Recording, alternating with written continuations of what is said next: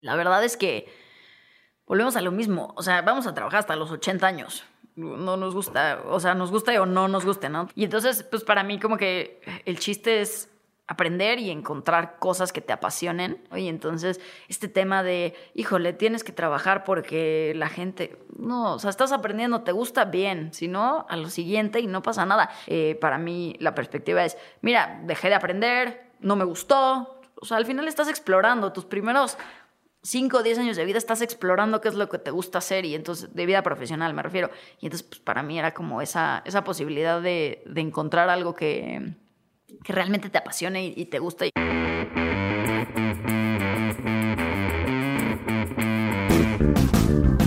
Hola a todos, yo soy Diego Barrazas y esto es Dementes, el podcast en el que me dedico a tener conversaciones con aquellos que se han atrevido a crear su propio camino y que todos los días toman acción para acercarse a cumplir sus sueños. Todo esto lo hago con la intención de desmenuzar sus experiencias, entender su forma de pensar y tratar de encontrar entre su historia los aprendizajes, las herramientas y la inspiración que necesitas tú para tomar decisiones y dar el siguiente paso hacia adelante. Hoy les tengo un episodio muy especial, pues es con Mariana Castillo, la codirectora general y cofundadora de Ben and Frank. Ella es la responsable de la estrategia operativa, tecnológica y financiera para consolidar la compañía. Para Mariana, Ben and Frank es un proyecto fortuito que cambió su panorama ella y sus compañeros descubrieron que las alternativas para comprar lentes en México eran limitadas y el comercio electrónico les abrió una ventana de oportunidad en este mercado.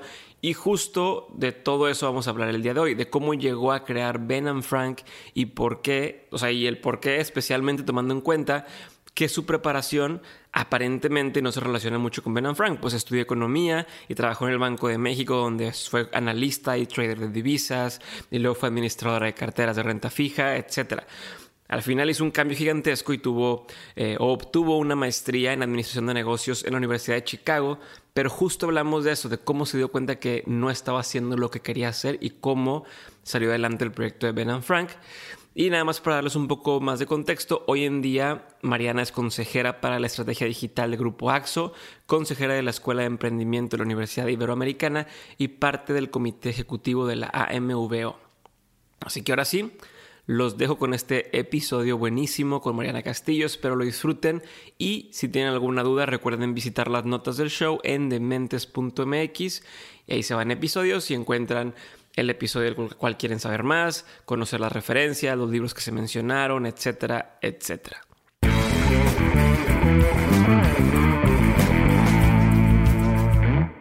Mariana, bienvenida, muchas gracias por estar conmigo en Dementes. Buenos días. Me agarraste un poquito temprano, nos agarraste aquí todavía terminando de montar acá en, en WeWork en Ciudad de México, pero gracias por tu tiempo, gracias por estar aquí conmigo el día de hoy. Y quiero empezar por lo primero, por, por, por, bueno, lo primero para mí, que es en qué momento pensaste que ibas a estar haciendo lo que estás haciendo el día de hoy. O sea, ¿te lo imaginabas de, chica? ¿Te lo imaginabas cuando estabas viviendo en, Madrid siendo barista? ¿En qué momento mm, crece en ti la intención de quiero poner mi propio negocio? Todavía sin decir que poner Ben Frank. Sí. Eh, gracias por la invitación, Diego, primero y por hacerme madrugar, también se agradece. Eh, la verdad es que nunca, nunca pensé ser emprendedora. De hecho, sigo, me sigue costando pensar que soy emprendedora, la verdad. Em, yo vengo de una familia donde mis papás tuvieron negocios fallidos, varios, y económicamente hubo unos años súper complicados en mi casa. Entonces, para mí, el, el emprender era sinónimo de fracaso, sinceramente. Y entonces el confort de tener un sueldo me parecía súper atractivo. Entonces no estaba en mis planes emprender. Em, pero después de mi primera chamba, digamos, duradera, ya después de la carrera, pues me aburrí y y busqué algo distinto y en esa búsqueda me topé con una oportunidad que para mí era como irrechazable y entonces aquí estoy cuatro años después. A ver, no te avisaron, pero tú estás interrumpiendo un chorro. Y entonces quiero y voy a ir para atrás y para adelante, para adelante. Entonces empezamos por lo primero que me llama la atención es, ¿me podías contar un poquito más sobre los negocios de tus papás? O sea, ¿a qué se dedicaban y qué es lo que te tocó vivir? Este, ¿Qué veías? Sí. Em, pues es, es, lo que en Estados Unidos llaman como lifestyle businesses, no, no es emprendimientos de alto impacto, ni mucho menos, ¿no? Pero la primera, mi papá se quedó sin chamba cuando vivíamos en Houston em, y, y, puso unos restaurantes. Entonces puso unas pizzerías, eh, yo tendría 13. ¿Sabía algo de pizzerías él o dijo, me voy a poner esto? Sí, como que no, la verdad es que no sabía nada, pero pues dijo, puedo, puedo tener cuatro o cinco y con eso tener un, buen nivel de vida. Em, y la realidad es que como familia fue divertido. Mi hermana y yo los fines de semana, pues ahí estábamos haciendo pizzas. Mi mamá repartía cuando fallaban los repartidores. O sea, como que es una época que la verdad fue, fue padre a nivel familiar. Em, pero también fue, eh, te estoy hablando 2000, 2002 más o menos. Y entonces es cuando empezó la guerra en Irak, que suena como algo como muy lejano, pero vivíamos en Texas y sí había ciertos temas de racismo, eh, particularmente cuando Fox decide no apoyar la guerra en Irak y entonces como que se empieza a radicalizar un poco la sociedad y, y ahí mi papá, que ahí tenía una sucursal y su plan era abrir varias, empezó a cuestionarse si esa era la sociedad donde quería que vivieran sus hijas de 13, 11 años, ¿no?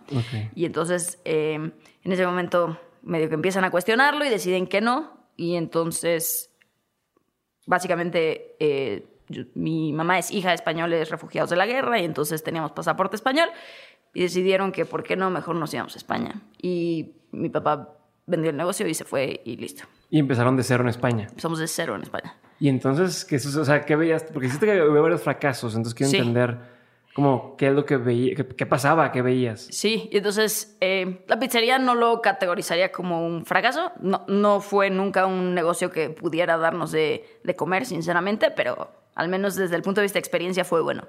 Llegamos a España y ahí suceden dos cosas. Por un lado, mi mamá decide hacer una pastelería. Ella había estudiado este, chef y la verdad cocina muy bien. Y en ese momento pone una pastelería y lo que era como un sueño de tener su pastelería se convirtió en una pesadilla en muchos sentidos, ¿no? Porque el nivel de ventas no daba para pagar sueldos, o sea, sí pagaba pues, un par de meseros, un par de tal, era pastelería, cafetería. Y la bronca fue que em, al final ella no estaba ganando lana porque tenía que estar metida ahí todo el día, no, no había cómo sacar era su propia empleada, era su propia empleada. Sin pagarse. Estaba ahí desde las 6 de la mañana cocinando hasta que cerraba a las 8 o 9 de la noche. Y pues, la verdad es que cuando trabajas en, en, restaurantes te das cuenta lo agotador que puede ser, pero trabajar 6, 7 de la mañana, 8, 9 de la noche se vuelve una pesadilla, ¿no? Entonces, económicamente no lo estaba rindiendo y físicamente la estaba matando. Eh, debe haber enflacado 8 o 10 kilos en cuestión de, de, unos meses. La dieta del emprendedor. si, quieres, si quieres bajar de peso, ponte en chinga a emprender. Y, y, la parte física era como bastante difícil. Entonces, eh, ahí la verdad es que fue una experiencia de decir, híjole, pues no todos los negocios dan. Eh, ¿Y tú la acompañabas, la veías? O sea... Sí, yo lo que, lo que hice con ella fue, tendría 15, 16 años. Y yo le decía, en lugar de contratar a alguien para meserear en las tardes, yo soy la mesera. Em, y los fines de semana también, los sábados la ayudaba y así. Y entonces, en lugar de que ella tuviera que contratar a alguien, yo iba y ella me pagaba. Em, y pues estaba bastante. Para mí estaba padre. Eh, y, pues la ayudaba y un poco como que la acompañaba, ¿no? Eh, eso te digo fue... Entonces al final lo tuve que acabar cerrando porque físicamente ya no podía y no estaba dando económicamente. Creo que eh, no lo sabes muchas veces, pero pues los negocios tardan 12 a 18 meses en madurar y simplemente particularmente estos que son como de espacios físicos donde la gente te va a ir conociendo y poco a poco va agarrando la costumbre de ir contigo. Eh, pero pues al final no planeó el capital para eso, ¿no? Y entonces, tener un runway para poder aguantar 12, 12, 18 meses, dijiste? Sí, normalmente es... Es un chorro, es, muchísimo. Sí. Y entonces, pues, sin ganar sueldo, físicamente exhausta, no poder contratar a alguien más, como que, y seguirle metiendo lana todos los meses, pues al final como que ya no hacía sentido. Entonces ya, pues lo cerró y ese fue como, em, pues, un aprendizaje duro, la verdad, porque pues, alguien que está trabajando 12, 14 horas al día y que no saca nada, pues la verdad bastante pinche. Eh, y al mismo tiempo mi papá, que pues estaba empezando en España en ese momento, em, empezó un negocio como de reestructuración de deuda. Era un tema de franquicia principalmente. y básicamente lo que te ayudan es, tienes deuda de tu coche, de tarjeta de crédito, de no sé qué, te las juntan, te consiguen como un, un préstamo más a largo plazo y entonces te reestructuran tu deuda y te hacen más fácil el salir de flujos. Eh, pero en ese momento empezaba la crisis en España y entonces pues no, fue... No, daban, no daban una, entonces... La neta, pues tampoco funcionó, ¿no? Entonces, eh, ese, ese físicamente no lo viví con la cercanía que viví el de mi mamá, pero pues al final yo veía que en mi casa pues, no, había, no había lana, la neta. Em, y entonces, pues también llegó un punto en el que eso pues, estaba como complicado y creo que la, la historia es, yo, yo me iba a ir a estudiar a Inglaterra y yo ya estaba aceptada en la universidad en Inglaterra. Pero había un tema de impuestos por el tiempo que llevábamos viviendo en España, que si me esperaba seis meses más para entrar a la universidad, eh, le salía muchísimo más barato a mis papás porque ya era considerada un residente europeo habiendo pagado impuestos durante más de X años, que era como la categoría que era importante. Y entonces yo me volteé con mis papás y les propuse que en lugar de que empezara la universidad ese año, que me tardara un año más, porque había este, beneficio fiscal de hacerlo, eh, y en el Inter yo iba a estar chambeando, y mi plan era chambear seis meses, irme a viajar seis meses, y luego ya me iba a ir a vivir yo a Inglaterra. Y en ese proceso decido que me entra un ataque de pánico y decido que en lugar de estudiar en Inglaterra, quiero regresarme a México. Llevaba ocho años viviendo fuera y digo, ya tuve suficiente, quiero regresar a México. Pero tú en México viviste muy poco tiempo, o sea, no tenías un recuerdo... Como, Sí. O, o- o sea, porque tú te fuiste a los qué? 11. 11 años, Sí. entonces tampoco es como, ah, tengo mis amigas de la prepa y tengo como para regresar. ¿Por qué quisiste irte a México? Sí, pues mira, cada vacación veníamos y, y ya sabes, vienes y están tus primos y tus primos te sacan con sus amigos y entonces empiezas a vivir ese ambiente. Em, y yo decía como que me sigo sintiendo parte de ese ambiente, aunque tengo un background súper diferente a un mexicano promedio eh, de la escuela en la que yo había estudiado, lo que quieras, pero mm, como que sentía que tenía como esa raíz que me llamaba y que si no lo hacía en ese momento iba a ser mucho más difícil para mí hacerlo después, ¿no? Entonces, si yo estudiaba en Inglaterra mi carrera, tres, cuatro años, y luego me quedaba trabajando ahí, luego regresaba a México, iba a tener unos problemas para encontrar como adaptación social. Claro. Eh, que en ese momento, la verdad es que dije, creo que es buen momento, voy, hago la carrera, veo si puedo hacer amigos, si encuentro yo estos círculos donde me siento identificada, y si no, siempre me puedo ir a estudiar una maestría y ya no regresar, ¿no? Entonces, para mí como que era un buen momento para hacer ese... Para probar. Sí. Y a ver, antes de pasar a eso de que te fuiste a México, antes estuviste y quiero un tiempo trabajando en un Starbucks, ¿estamos? Sí. Y de hecho lo pones en tu perfil de LinkedIn y todo el tema, porque estás tan orgullosa de haber trabajado en Starbucks. O sea, mucha gente lo, lo- lo ha hecho, pero me llama la atención que, el- Sí. que sea parte, o creo que es una parte, una pieza del parte del rompecabezas de lo que hoy en día haces y quiero entender qué es lo que viviste. Sí, eh, en esta idea de que me iba a tomar un año entre prepa y la carrera y iba a trabajar seis meses y viajar seis, seis meses, eh, yo arranqué, trabajaba de lunes a viernes en un call center y sábados y domingos trabajaba en Starbucks. Hasta que obviamente físicamente troné porque no, trabaja, no descansaba ningún día. Eh, y entonces decidí irme tiempo completo a trabajar a, a Starbucks. ¿no? ¿Por qué Starbucks y no tiempo completo en el call center? Em, la verdad es que el call center me parecía aburridísimo. La pasaba súper mal. Eh, y Starbucks la pasaba bien, el ambiente, el equipo era padre. Siempre hay cosas diferentes. Sí. O personas distintas. Sí, como que mm, los equipos rotan, pero los clientes, como que tienes tus frecuentes. Y, y a mí siempre como que me, me llamó más esa parte. Em, y creo que además pagaban mejor, que pues obviamente era importante. Entonces, al final ya renuncié a mi chamba en el call center y me fui a trabajar tiempo completo en, en Starbucks. Em, y creo que había un, un tema de que la, la persona con la que yo, yo trabajaba en Starbucks es una persona increíble y entonces eh, con muchísimo carisma y entonces yo decía, pues trabajar con ella es divertido y me hace mucho más fácil la vida. Ahora, físicamente trabajar en Starbucks es de las cosas más eh, como agotadoras, ¿no? ¿Por, qué- por qué? Estás parado ocho horas y No te, no te dejan sentarte. Pues digo, te puedes sentar, te, dan breaks de 20 minutos, ¿no? Pero al final estás parado 8 horas. Em, yo me acuerdo mis primeras semanas, yo salía de trabajar y decía, no me puedo mover, físicamente no me puedo mover. Llegaba, subía los pies en el sillón, ya sabes, como en alto para que circulara sangre. Me tuve que acabar comprando medias de compresión. Sí, he escuchado que la gente que trabaja en, temas de estar parado todo el tiempo te, puede hacer mucho daño en las piernas, ¿no? Sí, literal me compré medias de compresión, me sentía como una abuela, eh, pero fue como la diferencia para que no me sintiera tan mal físicamente. Y luego obviamente ya te vas acostumbrando y ya como que agarras el ritmo y, listo.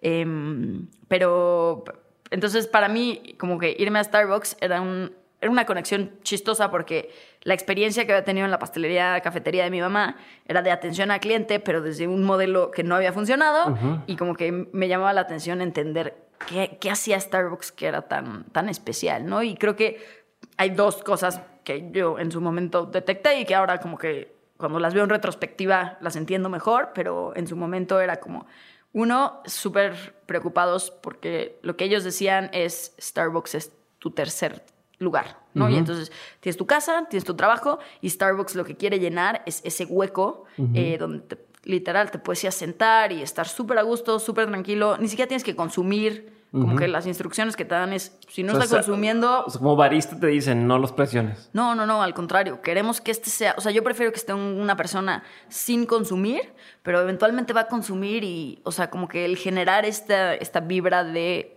Te puedes sentir cómodo con... Puedes entrar con comida de, McDonald's, ¿sabes? Y, nadie te puede decir nada. No te van a decir nada. No, y entonces el, el generar esta vibra físicamente y creo que era súper interesante. Y luego la verdad es que hacían una súper chamba de la experiencia del empleado. Eh, yo disfrutaba trabajar ahí. El ambiente era padre, tenían buenos perks. Eh, la verdad es que era como armar equipos funcionales enfocados a resultados, sí, porque sí había un tema de metas, sí había un tema de... ¿Cómo, cómo me da atención? ¿Cómo los miden? Como barista, ¿cómo te miden? Oye, ¿vendiste, hiciste upsales? O, o sea, ¿qué tipo de cosas eh, usan para saber si hiciste un buen trabajo? Miran, me acuerdo, digo, estamos hablando de hace ocho años, claro, ¿no? Pero, han cambiado en España, em, pero... básicamente había dos tipos de cosas que hacían. Uno era, eh, había metas diarias, entonces comparaban este lunes con el mismo lunes del año pasado, el primer lunes de agosto, contra y, y con eso generaban metas de cuánto tenías que estar vendiendo más que el año pasado. Em, pero como equipo en general. Como equipo en general, pero si tú, tú estabas en el turno que sí cumplió la meta, te iban pagando bonos por cada día. Y digo, eran bonos chiquitos, pero que al final acumulaban a ser una lana. Em, la segunda era Mystery Shopping. Y entonces, eh, tú no sabías, pero dos, tres veces al mes llegaba alguien y, compraba un producto y, medían un chorro de cosas. Entonces, por ejemplo, si piden un capuchino, pesan el capuchino. Eh, aunque tú no tengas ni idea que eso está pasando, pero eh, básicamente porque lo que quieren es como homologar control de calidad, ¿no? Y entonces, em, eso también, si tenías buenos resultados en el Mystery Shopping, entonces te, te iban sumando otros bonos. Y una duda, ¿te avisaban después de que, ay, esta fue la persona que hizo Mystery o nunca te enterabas? O sea, llegaba un reporte, pero. Nunca sabías de, híjole, fue este cabrón. Así Todos sospechábamos. yo creo que este güey era Mystery Shop, ya sabes, pero como que no, no, no sabía si eran. O sea, eran tres veces al mes, tampoco era como que todos los días te llegaba alguien, pero todos era como, ching, estaba sucia esa mesa cuando llegó. Estoy segura que este cuate era. ¿No? Y entonces sí te genera un poco de, de esas ganas de siempre tener todo bien, porque nunca sabes cuándo va a entrar esta persona a medirte. Y, y, yo que sigo en ese tema, pero nada más hoy te meto la duda. ¿Hacen eso en Ben Frank ustedes? Sí, hacemos mystery shopping. Em, lo hacemos de, de dos maneras, pero sí. Eh, como que justo lo que queremos es, medir esa experiencia de alguna manera, ¿no? Y homologar a través de las tiendas, que es uno de los retos grandes de cualquier retail. Creo que Starbucks lo hace bastante bien, ¿no? Que sinceramente la experiencia en casi cualquier Starbucks es bastante homogénea y entonces eso es importante. Voy a hablar de diferente más adelante y quiero nomás, ¿algunas te gritaron estando en Starbucks? ¿Algunas se enojó alguien contigo? Seguro. Em, o sea, ¿cómo manejas el el humor de las personas que llegan contigo, si están de buenas, están de malas, ¿cómo aprendiste? ¿Qué, qué notaste que te has dado cuenta en ese, en ese tiempo? Sí, o sea, una cosa que hace Starbucks, que hacía, pero asumo que sigue haciendo, era el cliente tiene la razón y entonces si literal eh, llega y te reclama de algo que no, no tiene razón, pero no importa, hazle su bebida nueva y dáselo. O sea, como que siempre privilegiaron la experiencia del cliente por encima del costo que acarreaba. Al final, estamos hablando de un café cuyo costo marginal debe ser como tres pesos y lo están vendiendo en 60 y entonces da igual rehacerlo, pero como que siempre te metían ese chip, como, o sea, el cliente te puede reclamar y tú rehacelo, ¿no? Entonces, fíjate que es chistoso porque hoy en día 8 o 10 años después, bueno, como 13, pero em, no, no, me acuerdo de las experiencias en las que alguien me gritara. Me acuerdo de las experiencias más chistosas o las experiencias como de, o sea, me sigo acordando de ciertos clientes y de las bebidas que tomaban, porque tengo un tema, me acuerdo de todo, tengo muy, muy buena memoria. Entonces, como que sí, sí hay gente que que sigo, como que probablemente podría hacerles la misma orden 13 años después. Y entonces me acuerdo más de esa gente, como los clientes recurrentes, y de algunas experiencias chistosas, como con famosos y así que también. ¿Tienes alguna? ¿Te acuerdas de alguna así, alguna anécdota? Em, me acuerdo, una, me, me acuerdo que me bullearon porque, o sea, no en mal plan, pero me hicieron, me alburearon y yo ni me enteré. eh, y todos mis compañeros estaban como, güey, ya no preguntes, por favor. El, güey me dio su nombre y me estaba albureando en el proceso. Sí, con el nombre. Sí. Y entonces, como que lo que querían era que cuando le entregaras el café gritaras eh, el nombre. Y yo no lo estaba cachando porque, pues yo, la neta, por mucho que mi, mi español de España fuera muy bueno, no tenía ni idea de lo que me estaba diciendo. Y entonces todo el mundo dice como, ya, ya, abort mission, ya no, por favor, ya no le preguntes. Y yo dije, ¿cómo se escribe? Ya eh, esa, es una que, que, me divierte todavía. Y luego... Eh, una vez me topé a Roberto Carlos, el futbolista del Real Madrid, y la gente que me conoce sabe que soy una apasionada absoluta del Real Madrid. Eh, entonces para mí era como, no puedo creer que está este güey. Y luego el equipo de básquet del Real Madrid entrenaba por ahí, entonces iban todo el tiempo. Entonces tengo ahí fotos con, con varios gigantes. torres, con gigantes. Sí, sí, sí. Ya, no fíjate que yo soy pésimo para lo del fútbol, entonces si me encontrara alguien conocido, no sabría quién es. Soy malísimo para. Y en general, para gente famosa. Yo, solo futbolistas, o sea, sí, de repente me dicen como la farándula. Y no sé nada, pero de, pero de fútbol sí. Ahora sí, retomando, ¿en qué momento, o sea, decidiste, te fuiste de Starbucks, te dijiste, pa, me voy a ir a México y decidiste estudiar economía? Sí. ¿Por qué? este... Porque, y más, mi pregunta más porque, si te bien entendiendo, tu familia viene de un tema de emprendedores, o sea, poniendo sus propios negocios y demás estás un poco asustada si lo quieres ver a este punto de no quiero, o a lo mejor no quiero vivir lo mismo, quiero un tema más de confort. ¿Y por qué economía? O sea, ¿por qué, cómo fue tu proceso de pensamiento para decir, ah, bueno, pues entonces si esto no, esto no, esto no, ah, economía, ¿cómo lo hiciste? Creo que la primera carrera que yo tenía en la cabeza era derecho. Me gustaba leer, como que no sé, siempre me llamó, los, los, programas de tele de abogados me encantaban, ¿no? Que me siguen gustando. Y mm, en ese momento dije, va, voy a estudiar Derecho. Pero la verdad es que la experiencia de haber vivido en tres países en un transcurso de ocho años, pues me hacía pensar que pues, el derecho no era... Al final es algo muy local. Y entonces yo decía, pues me gustó vivir eso, quizás querría una vida más tipo diplomático o así. Eh, y entonces como que me preocupaba que la parte de derecho fuera muy local. Y entonces dije como, ok, derecho no. Pero en este rollo que me gustaba leer y que me gusta, entonces dije, eh, derecho internacional no existe, como que empecé a descartar. Y iba a estudiar política primero. Y a mí me habían aceptado en la Universidad de Inglaterra para estudiar política. Em, ¿Te imaginas ahorita metida en política? Híjole, no. Sería lo peor que me podría pasar, creo. Eh, igual y en unos años, pero hoy, hoy sí no. Em, y entonces iba a estudiar política y luego dije como, ay, no estoy segura, la gente es muy grilla. Yo soy muy grilla también, pero... Entonces dije, ah, voy a estudiar relaciones internacionales. Ah, perfecto. Entonces tiene como este componente de historia, esta parte de política. Va. Em, pero luego lo que me pasó es que siempre he sido relativamente buena con los números y, como que veía el plan de estudios y era como, me, faltan números, no... Y entonces me preocupaba como, la verdad estoy perdida, no sé qué quiero hacer en la vida y el tener una carrera que tenga un componente matemático creo que te abre más, más puertas. O sea, era más un tema por descarte, de decir, no sé qué quiero y entonces voy a ver qué cosas me pueden aportar un poco más de aquí en adelante, aunque... todavía no sepa qué quiero hacer. Creo, creo que toda mi vida me he sentido perdida y entonces para mí la, la posibilidad de abrirme más puertas siempre fue como un driver de por qué he tomado ciertas decisiones. Y con el MBA, y si quieres luego lo tocamos, me pasó un poco lo mismo. Em, Pero es súper importante, o sea, sí me llama mucha atención que digas eso y sí, sí me interesa saber eh, mucho qué tienes en mente porque vemos muchas personas que a lo mejor decimos en algún punto, no sé qué quiero o no sé hacia dónde voy.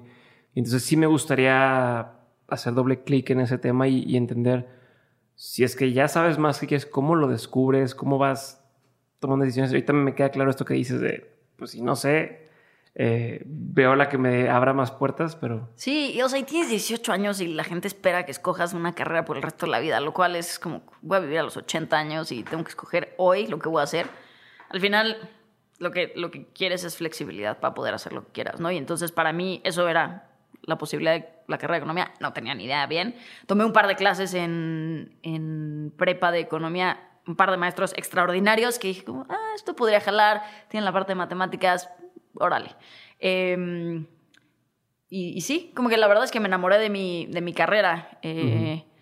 Cumplía con este tema de historia, de leer, que, que, me sigue gustando mucho, de noticias, como el, el seguir el día a día. Estar en, en... Eso me gusta mucho, ¿no? Y entonces, eh, pero al mismo tiempo tenía esta base como analítica, numérica, que, que, me sentía que me iba a dar como más herramientas a, a futuro. Entonces, pues al final creo que lo volvería a hacer, si me preguntas. Pero, ¿te sientes perdida todavía? O sea, es que creo que mucha gente cuando le preguntas como cuál es tu plan a 5 o a 10 años lo tienen muy claro. Yo no, no, lo tengo claro. Ahorita te digo, me apasiona ver a Frank y me veo dirigiendo esto los próximos 15, 20 años. Sí, sin problema. Eh, pero tampoco, o sea, he visto tantas cosas en mi vida. El mundo cambia tanto que, pues no sé, igual y no, ¿no? Eh, ahora me encanta lo que hago y entonces tampoco veo eh, cambiando en el, en el corto o mediano plazo, ¿no? Pero ¿y cómo serían un, o sea, un par de cosas más que pudieras comentar acerca de cómo manejas este, esta sensación de me siento, no sé qué quiero, ¿no? Y ahorita mencionas algo de la maestría, pero si me pudieras como dar un poquito de, de claridad sobre qué haces o qué, qué piensas para lidiar con esta incertidumbre de no saber qué quieres. Sí, o sea, creo que al final... Eh, para mí es como disfruto mi día a día o no disfruto. Hay suficientes retos, como soy súper curiosa eh, y entonces me sigue generando esta curiosidad de querer aprender más, de querer tener uh -huh. esta curva de aprendizaje. Sí, ok, perfecto. Sigamos con esto. Eh, ¿Qué fue lo que me pasó? Entonces me graduó de la carrera y me voy a trabajar en el Banco de México con un periodo muy breve en banca de inversión, eh, donde rápidamente salí corriendo. ¿Por qué? Eh, la, la, verdad es que los horarios están locos y a mí me parecía súper aburrido. Okay. Todo el mundo te dice, como, vas a aprender muchísimo y vas a tener exposure a... Y la verdad, la verdad, la verdad es que cuando eres el güey recién salido de la carrera, eh, lo único que haces son presentaciones de PowerPoint, formato y ponerlo bonito, porque ni siquiera es como que tú haces mucho tema. Y entonces se volvió súper aburrido y yo decía, yeah. hacer esto a la una de la mañana, pues no me llena. Si lo hiciera de 9 a 5 de la tarde, pues chance, pero no me llena. Entonces no sentía que estaba aprendiendo, eh, sentía que, que, como que si no era un ambiente donde yo me sintiera cómoda al final del día y salí corriendo. Eh, lo cual está, está, perfecto, creo que hay un estigma de, de, que no te puedes cambiar de chamba cuando eres muy joven porque la gente va a pensar que eres informe. La neta, si no te gusta, cámbiate porque... ¿Cuánto tiempo duraste ahí? como tres meses y medio. Ay, bye. Sí, me imagino que todo el mundo oye tan rápido. Sí. Tengo un amigo, digo, a lo mejor no, no es la recomendación para todos o no sé, pero tengo un amigo que la ha sabido jugar tan bien. No voy a decir nombres para que no vaya a quemar, pero él sabe quién es. Entró a trabajar a una empresa, se salió a los tres, cuatro meses a otra empresa del ramo por un sueldo más alto. De ahí volvió a brincar a otra empresa. Entonces, total, yo creo que desde que nos graduamos en cuatro años ha estado en siete empresas distintas y hoy gana muchísimo más que, que, lo que hubiera ganado si se hubiera mantenido en una sola empresa siguiendo el, el, el, pat el patrón, porque siempre sí. te dicen, no, es que no podemos dar un aumento de más del 20%. Y no. Entonces, no, lo, no es que lo recomiende, pero a él le ha funcionado de lujo porque ha brincado y como es un traje de temas financieros, es mucho de tu cartera de clientes. Entonces, él pues, se lleva la cartera de lado a lado y le ha ido bien. Sí, o sea, la verdad es que volvemos a lo mismo. O sea, vamos a trabajar hasta los 80 años no nos gusta, o sea, nos gusta o no nos guste, ¿no? Todo el mundo dice, no, a los 65 te retiras. Como no, no, No. O sea, vamos a vivir hasta los 120 y vamos a trabajar hasta los 80. Eso es una realidad. ¿Sí crees tú que os hasta los 120? Pues no me sorprendería. Digo, mi abuela se murió de 100, mi abuelo se murió de 90 y pico. Entonces, no, no me sorprendería que, o sea, ellos nacieron en 1909, para que me entiendas, o 1919, mi abuela. Entonces, pues nosotros naciendo en 1980, seguro, seguro, o sea, pasamos esa barrera. Eh, y entonces, pues para mí como que el chiste es aprender y encontrar cosas que te apasionen de manera recurrente, ¿no? Y entonces este tema de, híjole, tienes que trabajar porque la gente, no, o sea, estás aprendiendo, te gusta bien, si no, a lo siguiente y no pasa nada. Y yo desde una perspectiva hoy, cuando veo un currículum de alguien que ha brincado mucho, sí se los cuestiono, pero no, no se los cuestiono desde la perspectiva que es malo, siempre y cuando sea por los motivos correctos. Eh, para mí la perspectiva es, mira, dejé de aprender, no me gustó, o sea, al final estás explorando tus primeros 5 o 10 años de vida, estás explorando qué es lo que te gusta hacer y entonces, de vida profesional me refiero. Y entonces, pues para mí era como esa, esa posibilidad de, de encontrar algo que, que realmente te apasione y, te gusta. Y no lo veo para... tenía una amiga que me decía como pero cómo vas a renunciar a los tres meses trabajas en JP Morgan es como wow y todo el mundo quiere esa chama como pues todo el mundo la puede querer pero yo no la soporto. No no me quiero quedar aquí no y entonces pues renuncié y dije ya algo encontraré porque fue JP Morgan y fue Banco de México o es lo mismo. No JP Morgan eh, fue banca de inversión. Ajá tres meses. Tres meses. ajá. y de ahí renuncié y dije bueno voy a buscar y cuando eres economista este es el chip de quiero hacer algo por México, eres medio sí, idealista, sí, sí. y entonces Hacienda, Secretaría de Desarrollo Social o Banco de México son como las tres instituciones de gobierno que dices como, wow, está increíble porque voy a salvar a México de la pobreza, ¿no? Claro. Y entonces traes este chip. Eh, yo hice mi servicio social en la Secretaría de Economía y dije, ni de broma me meto a instituciones gubernamentales. Eh, porque además justo me tocó cambio de secretario y corrían a la mitad de la gente con la que yo estaba sí, haciendo mi, mi servicio social. Entonces, como que dije, no, eso, eso sí no lo quiero. Pero Banco de México era como este híbrido entre es gobierno y puedo hacer el bien por México y al mismo tiempo una institución cero politizada donde uh -huh. pues, cambios de gobierno no afectan. O sea, la gente lleva ahí creo que el promedio de un empleado en Banco de México es como 12 años de, okay, de. Entonces, como que la gente es súper estable, es, es, una carrera, o sea, es como el servicio profesional y carrera que existe en Banco de México, no existe en prácticamente ninguna institución eh, de gobierno, ¿no? Uh -huh. Entonces, JP Morgan brincaste a a Banco de México. Me fui a Banco de México, sí. ¿Y estuviste? Tres años. Ah, ok, y duraste más. Sí. Ok, yo pensé que también habías dicho no, bye, y te brincabas en luego. No, no. Duré, duré tres años. ¿Por eh, qué sí? Porque ahí sí. Creo que fue, lo atribuiría a, a, dos cosas principales. La primera, el equipo con el que trabajaba era increíble, o sea, uh -huh. la gente era increíble. Eh, y el segundo es que la curva de aprendizaje y las tareas del día a día que hacía eh, me encantaban. Entonces, la curva de aprendizaje al principio era entender cómo funcionan los mercados financieros bien. Uh -huh. eh, mucho de mi chamba era estar al día en las noticias y todo eso, y eso a mí me encanta, ya lo hacía y entonces pues me están pagando por algo que me encanta, entonces de pelos, ¿no?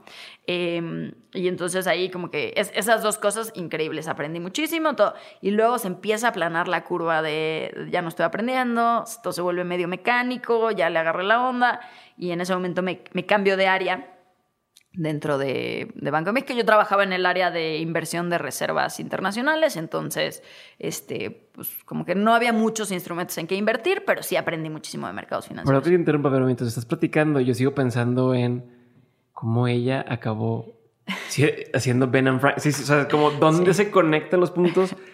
Y, y, está bien bonito porque da mucha esperanza a mucha gente que a lo mejor te dice, yo trabajo en esto y algún día quisiera y de pronto ok, sí se puede. Entonces, sí, o ver. sea, cero que ver, la verdad. ¿eh? Y creo que si le preguntabas a mis compañeros de chamba qué iba a estar haciendo Mariana en 3, 4 años, o sea, lo último que alguien diría es emprender. Yo te diría, emprender ni de loca. O sea, no lo veo. O sea, no es un brinco obvio para lo que yo estaba haciendo, la verdad. Yo te interrumpí. Entonces, ella, me cambiaste de área, estabas este, ahí. Sí, entonces me cambié de área, pero al final estaba invirtiendo en un producto diferente, pero al final era básicamente lo mismo. Y entonces al cabo de seis meses yo dije, creo, creo que esto ya, ya topó.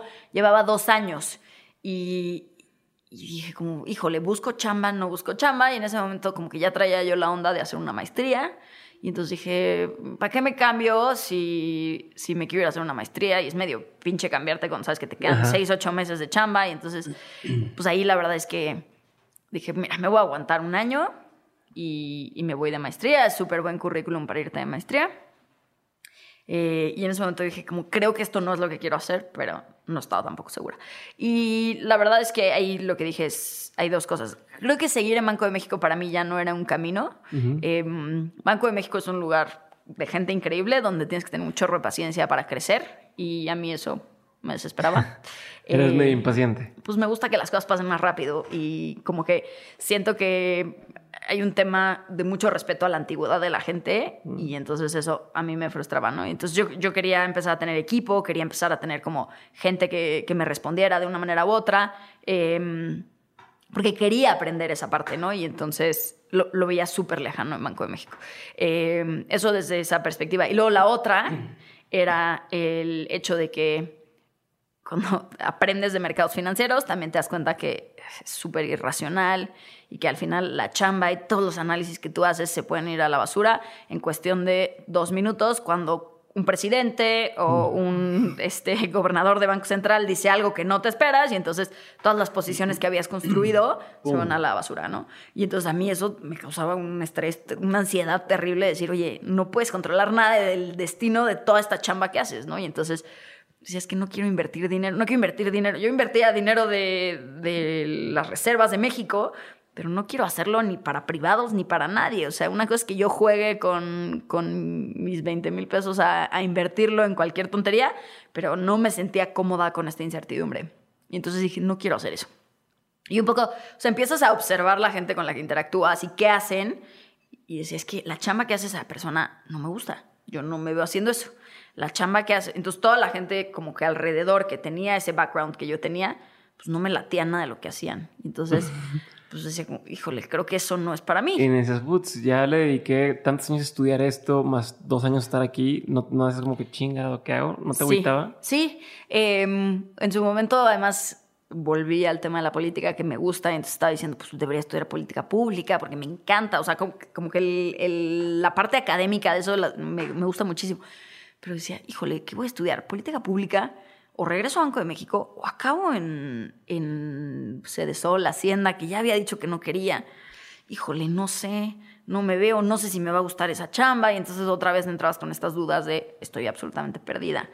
eh, y entonces dije como, voy a hacer un MBA. Un MBA me va a dar dos años para conocer más gente. Fue, fue más un como de un break mental, de decir, quiero cambiar de escenario. Sí, o sea, yo no quiero hacer esto, yo creo que el MBA me puede servir para, para ver qué quiero hacer, eh, comprar un par de años y, y eventualmente decidir. Eh, y así tal cual, pues me fui a estudiar un MBA porque no sabía qué quería hacer y sabía que ya no quería seguir en lo que estaba haciendo y como que era un buen break en ese momento tomarlo. Ok, ¿y cómo es el brinco de estoy estudiando un MBA a estoy abriendo Ben Frank en México? Sí, va a aparecer el vínculo, ahorita se los... Entonces, básicamente yo llego al MBA, eh, me fui a estudiar a Chicago y en los MBAs gringos eh, es, muy como te lo esperas en muchos sentidos, de que la presión social por trabajar en Goldman Sachs o en McKinsey es como todo el mundo va a eso, ¿no? Y entonces entras como en esta mentalidad un poco borreguesca de decir como, es que es lo que todo el mundo ya el tiene. Rat race, entonces a la, a la, carrera así de estar queriendo Cañón. perseguir lo mismo, aunque a lo mejor no era lo que tú realmente querías. Cañón. O sea, una cosa que pasa que yo no tenía ni idea es que tú llegas al MBA y como el objetivo del MBA es conseguir una gran chamba saliendo. Ese uh -huh. es el objetivo de todo el mundo. Y entonces... Desde o sea, las... más que aprender, Sí. Quieren ir a, a, ¿Cómo le hago para brincar una empresa? Sí, o sea, es, obviamente sí hay mucha gente que quiere aprender, pero la mayoría de la gente lo que está pensando es cómo consigo la chamba perfecta post MBA, ¿no? Y entonces, eh, a las dos, tres semanas de haber aterrizado en Chicago, todo el mundo ya es como, estoy yendo a los eventos de McKinsey, de Bain, de JP Morgan, de Goldman Sachs, y yo decía como, wow, wow, espérense, yo no sé qué quiero hacer y, y tengo que entrar a todo esto. Entonces me empezó a entrar como este furor eh, de, chin, ya voy retrasada, ¿no? Uh -huh. Todo el mundo ya sabe qué quiere hacer y yo no tengo ni idea. Eh, pero en ese momento, mi, mi, esposo, que es bastante más tranquilo que yo. ¿Ya era tu esposo ahí? Ya, nos casamos como seis meses antes de eso. Dijo como, relájate, no te preocupes. Ya, ya eh, primero encuentra qué quieres hacer y luego encuentras la empresa. Y si te pierdes los ciclos de reclutamiento, pues ya eventualmente llegarás al segundo ciclo, porque hay dos ciclos de reclutamiento, el primer año para tu verano y el segundo año para tu full time job.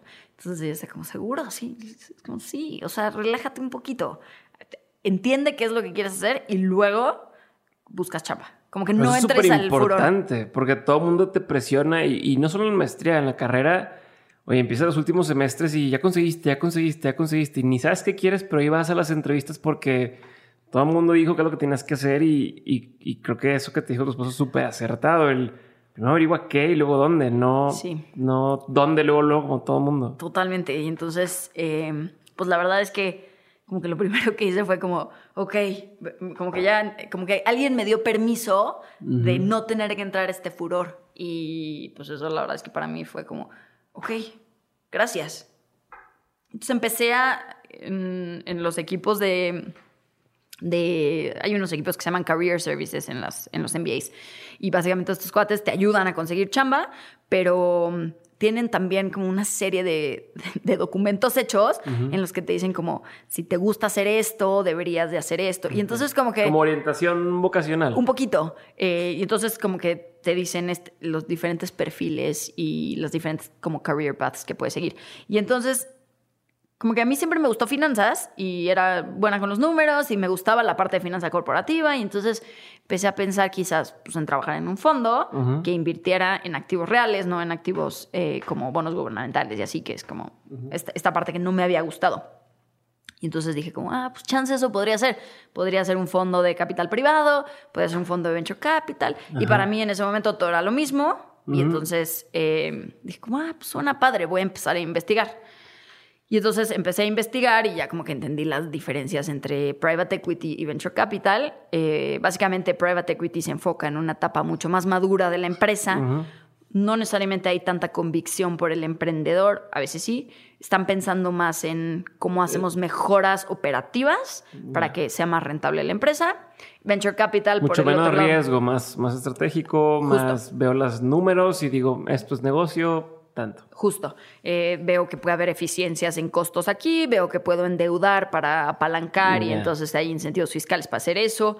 Em, y entonces como es muy árido, son números y, no hay tanto un tema como de, pasión.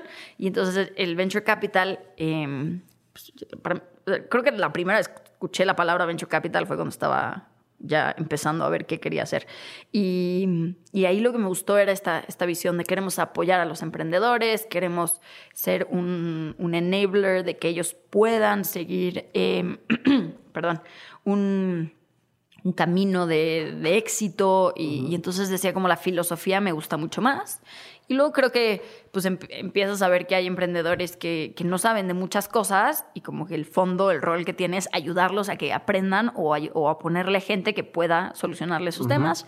Y entonces pues dije como, va, creo que chance eso puede funcionarme. Y entonces me vine en diciembre a México y platiqué con un par de fondos y al final dije, bueno, me voy a, voy a hacer un, un verano Ajá. O sea, todavía no acabas la maestría. No, la maestría dura dos años. Ok, esto fue después del primer año. Esto fue después del primer año. Durante el verano, todo el mundo chambea. Y entonces yo decidí chambear en, en, un fondo aquí en México. Estuve la mitad del tiempo en el fondo y la mitad del tiempo en una de sus empresas del portafolio, como trabajando con los fundadores de esa empresa.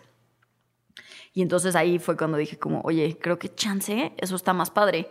Em, y, no solo el fondo, sino que dije, está más padre trabajar del lado de los emprendedores. Ok, o sea, viviste ese lado, ese... Y fueron seis semanas, ¿eh? No te estoy hablando de algo, pero me llamó muchísimo la atención esa, el construir un equipo, el, el realmente el impacto que puedes tener es, es mucho más grande, ¿no? Y, y, luego yo decía, como para ser un buen inversionista, ¿qué, ¿qué voy a decirle yo al emprendedor? Sí, yo no sé nada, yo solo invertí en bonos gubernamentales, entonces como que no, no creía que yo tenía una capacidad de agregar valor y entonces como que no veía ese camino de inversionista en el corto plazo, en el mediano o largo plazo sí lo veía, pero dije, creo que tengo muchísimo más que aprender si me voy a una startup. Y entonces como que dije, ok, me voy a ir a trabajar en una startup. Y en paralelo sale la idea de, de Ben Frank, ¿no? Y entonces ya ahí fue cuando dije, ah, Chance no es una startup, Chance es nuestra startup. Mi propia startup. Sí. Pero ¿y cómo nace esa idea? O sea, ¿cómo parece que viste, este, que despertó la chispa, no solo de entender que existe, sino de decir, vamos a hacerlo nosotros? Claro, eh, es una historia chistosa porque Benny, mi esposo, que estaba haciendo el MBA conmigo, eh, y Eduardo, que era su cuate de la chamba previa, ellos habían trabajado en consultoría. eh, y habíamos llevado varias clases juntos y, y trabajamos bien los tres, ¿no? Pero ellos dos, eh, como trabajaban en consultoría, en consultoría típicamente les pagan el MBA a cambio de que regresen un par de años Ok. otra vez. Eh, y entonces ellos pues tenían chamba garantizada. No tenían que hacer nada en verano, como todo el mundo con este furor de tengo que prepararme. ¿sí? Ellos no, al contrario, ¿no? Y entonces los que van con ese plan, muchos se van a viajar y se llevan la vida más tranquila.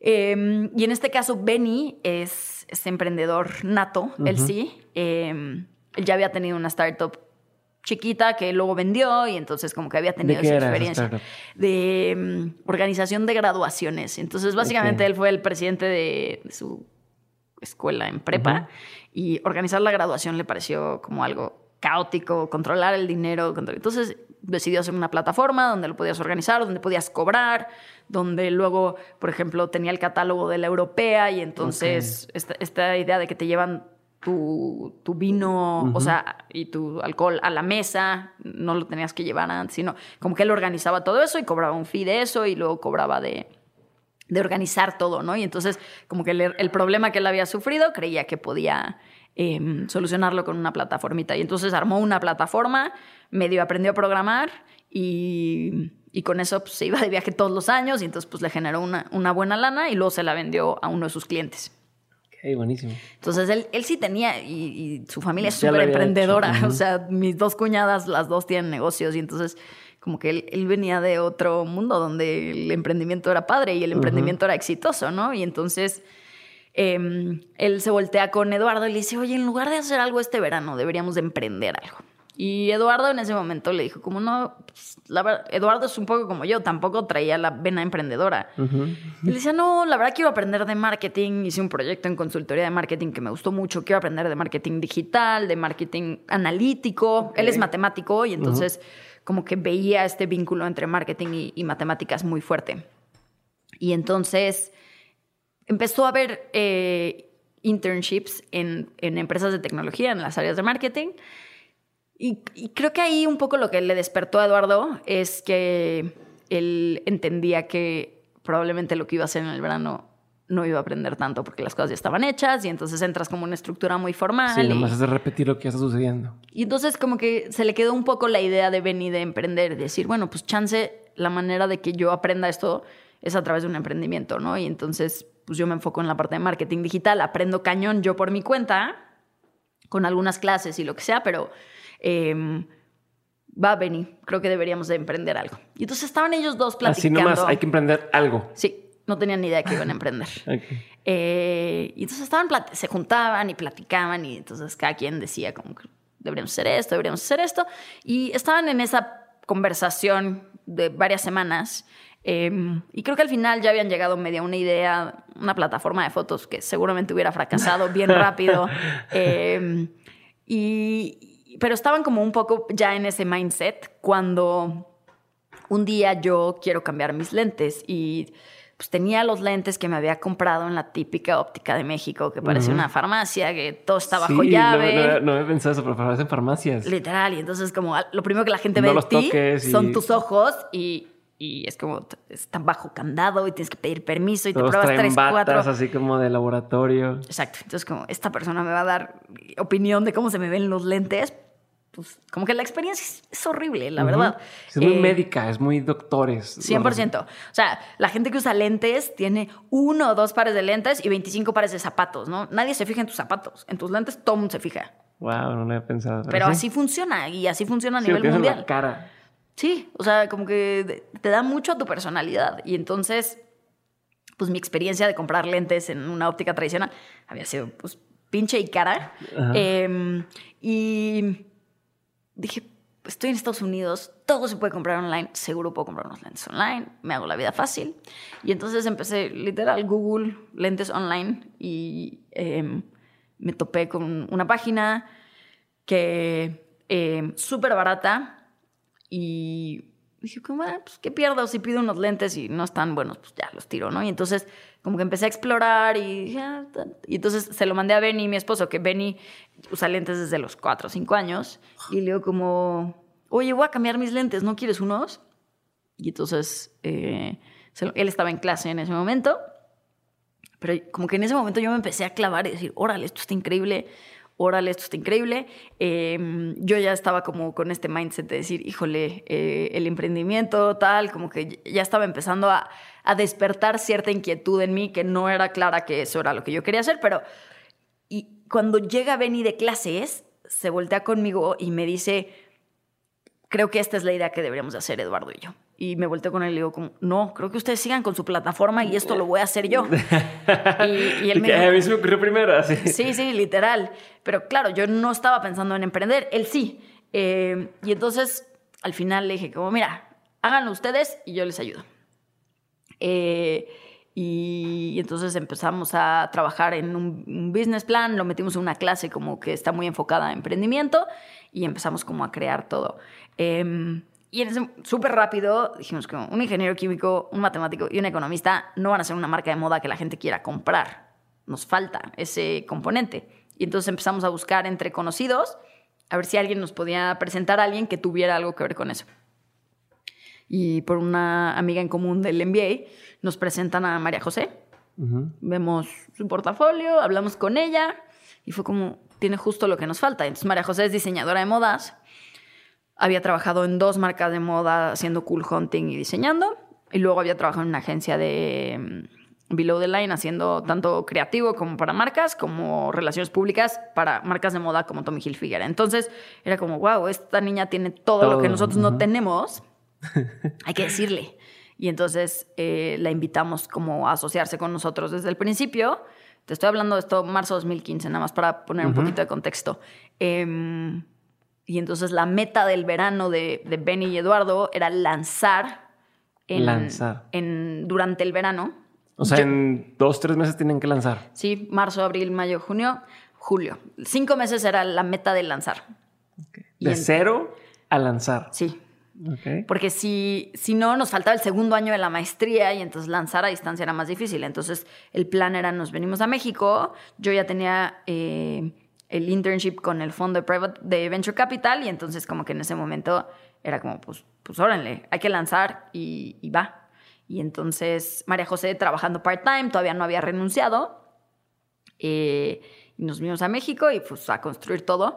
Un poco ahí el primer pensamiento fue, eh, esta, esta, idea que tenemos es súper cara llevarla a cabo si la queremos llevar a cabo al, al punto perfecto, ¿no? Creo que muchas veces cuando te emocionas de una idea, te emocionas del producto final y no tanto de como las fases para llegar a ese producto final.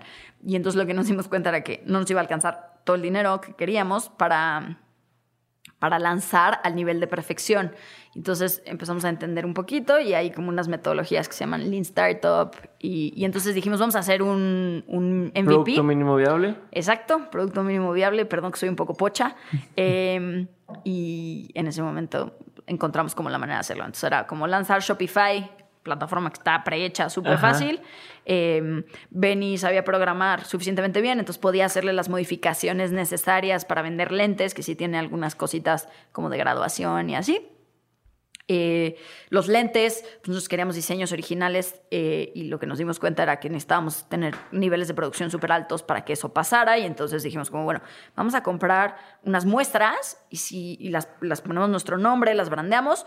Si no si no funciona, pues ahí muere, pero si esto funciona, ya empezamos a, a invertir en inventario de verdad, pero primero hay que entender eh, entonces compramos, creo que 15 modelos, 10 unidades de cada modelo. O sea, una cosa como muy acotada, que con muy poquito lana pudimos hacer ese primer lanzamiento para ver si alguien estaba si dispuesto funcionaba, si a vale la pena. Tal cual. Y entonces dijimos como a ver si alguien nos va a comprar lentes por internet o nada más somos nosotros eh, los únicos que somos capaces de, de comprar. Eh, y entonces... Porque aparte el mercado es muy distinto, o sea, un mercado en Estados Unidos que un mercado en, México. O sea, que tú hayas podido comprar allá es muy diferente que alguien aquí tenga la confianza de decir, eh, voy a comprar unos lentes y aparte el tema de envíos en México es carísimo y no, y no todavía le falta mucho, entonces... Sí, y creo que en ese momento no estábamos tan conscientes de, de, cuáles eran, iban a ser los retos. Tenemos algunos en el radar, pero no al nivel que, que fueron en mucho sentido. Creo que sí hay un tema de confianza del consumidor gigantesca, pero también hay un tema de regulación. Entonces, en Estados Unidos la gente conoce su receta, sabe qué graduación necesita, porque caduca y tiene que pagárselo a un doctor. En México lo que sucede es que las ópticas te hacen el examen de manera gratuita y entonces tú ya no tienes esa conciencia de qué graduación tienes. Y, y, no te la dan físicamente y entonces se vuelve súper difícil que la gente sepa su graduación. Entonces, cuando nosotros montamos la página y veíamos interés, pero una de las primeras cosas que nos decían, ¿y cómo saco mi graduación? No me la sé. Eh, y entonces ahí fue como, ah, sí, va. Eh, bueno, vete a la óptica tal, lo que hacías. Sí, y entonces, pues lo que nos dimos cuenta era que teníamos que solucionar eso, ¿no? De alguna manera. Y entonces hicimos una alianza con, con, una red de doctores independientes, jóvenes, que les estaba costando tener esos primeros pacientes porque pues porque en México no hay una cultura de ir a un oftalmólogo. Eh, y entonces ellos hacían a un precio preferencial la consulta básica de examen de la vista, que les toma 15, 20 minutos, y luego si detectaban un problema mayor, ya te podías quedar con el paciente como un paciente de oftalmología. Em, y eso empezó a jalar bien porque nos empezaron a recomendar con varios de sus amigos de que les estábamos mandando eh, pacientes potenciales. Al final, si tú estás en tu consultorio sentado sin pacientes, pues lo que sea llenarlo es, es, bueno, ¿no? Y si potencialmente te sale un paciente que te va a dar más, entonces por 150 pesos nos hacían el examen de la vista y nosotros cubríamos ese costo. Eh, y eso nos empezó a ayudar a que la gente pudiera comprar con nosotros que no sabía su receta, ¿no? Ok, pero entonces, dijiste de cero a, ya lanzar algo en cinco meses. ¿De qué se dieron cuenta cuando ya lo lanzaron? O sea, sí lo lograron y, y, y si lo lograron, ¿qué vieron que sucedió? Sí, entonces, eh, literal, 28 de julio 2015 se lanza la página. Em, habíamos hecho un poquito de pre-campaña, eh, habíamos empezado a poner algunos anuncios en, en Facebook, todo eso que Eduardo quería aprender, lo aprendió cañón. Em, y entonces, la verdad es que lanzamos ya con una base de, de fans eh, hasta cierto punto, obvio chiquitita, ¿no? Pero, em, y, pues lanzamos y el primer día era como a ver quién nos compra y entonces era como, ay, qué linda mi tía, ay, qué lindo mi primo, ay, qué lindo. Entonces como que empiezas a ver las, las primeras ventas del día y es como, ah, mira. Y luego el segundo día cae la primera venta a un desconocido. Y entonces era como, ¿nadie lo conoce? No, no, ok, este es el bueno, este es el primero que nos dice que algo sí se está moviendo, ¿no? Que alguien sí está dispuesto a pagar por esto, no solo por caridad. Em, y entonces pues en ese momento fue como, wow, esto puede jalar, ¿no? Es como el primer momento de validación externa que tienes. Em, y a raíz de ahí, la verdad es que pues hemos ido creciendo, invirtiendo más en marketing, obvio, pero, pero con, con la posibilidad de seguir creciendo y reinvirtiendo y reinvirtiendo. Nos dimos cuenta razonablemente rápido que sí queríamos, creíamos que esto tenía futuro. No teníamos dinero para comprar los inventarios ya que ahora sí queríamos hacer y entonces pues lo primero que tuvimos que hacer era levantar una, una ronda de capital semilla, obviamente chiquita, no, no era un tema eh, que queríamos seguir probando si esto podía funcionar. Pero lo otro que nos dimos cuenta era las dos preguntas que más recibíamos, era cómo me los puedo probar, que esa ya la teníamos en el radar, solo había que validar cuánta gente lo pedía, y luego la otra era cómo saco mi receta. Entonces la de la receta, pues la solucionamos como, como te platiqué. ¿Y sigue siendo esa la solución?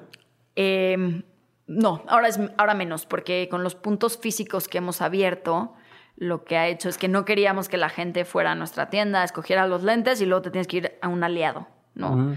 Y entonces era como que la experiencia de compra era medio de hueva si lo hacías así. Em, y entonces, pues ya en las tiendas tenemos nosotros quien te hace el examen de la vista.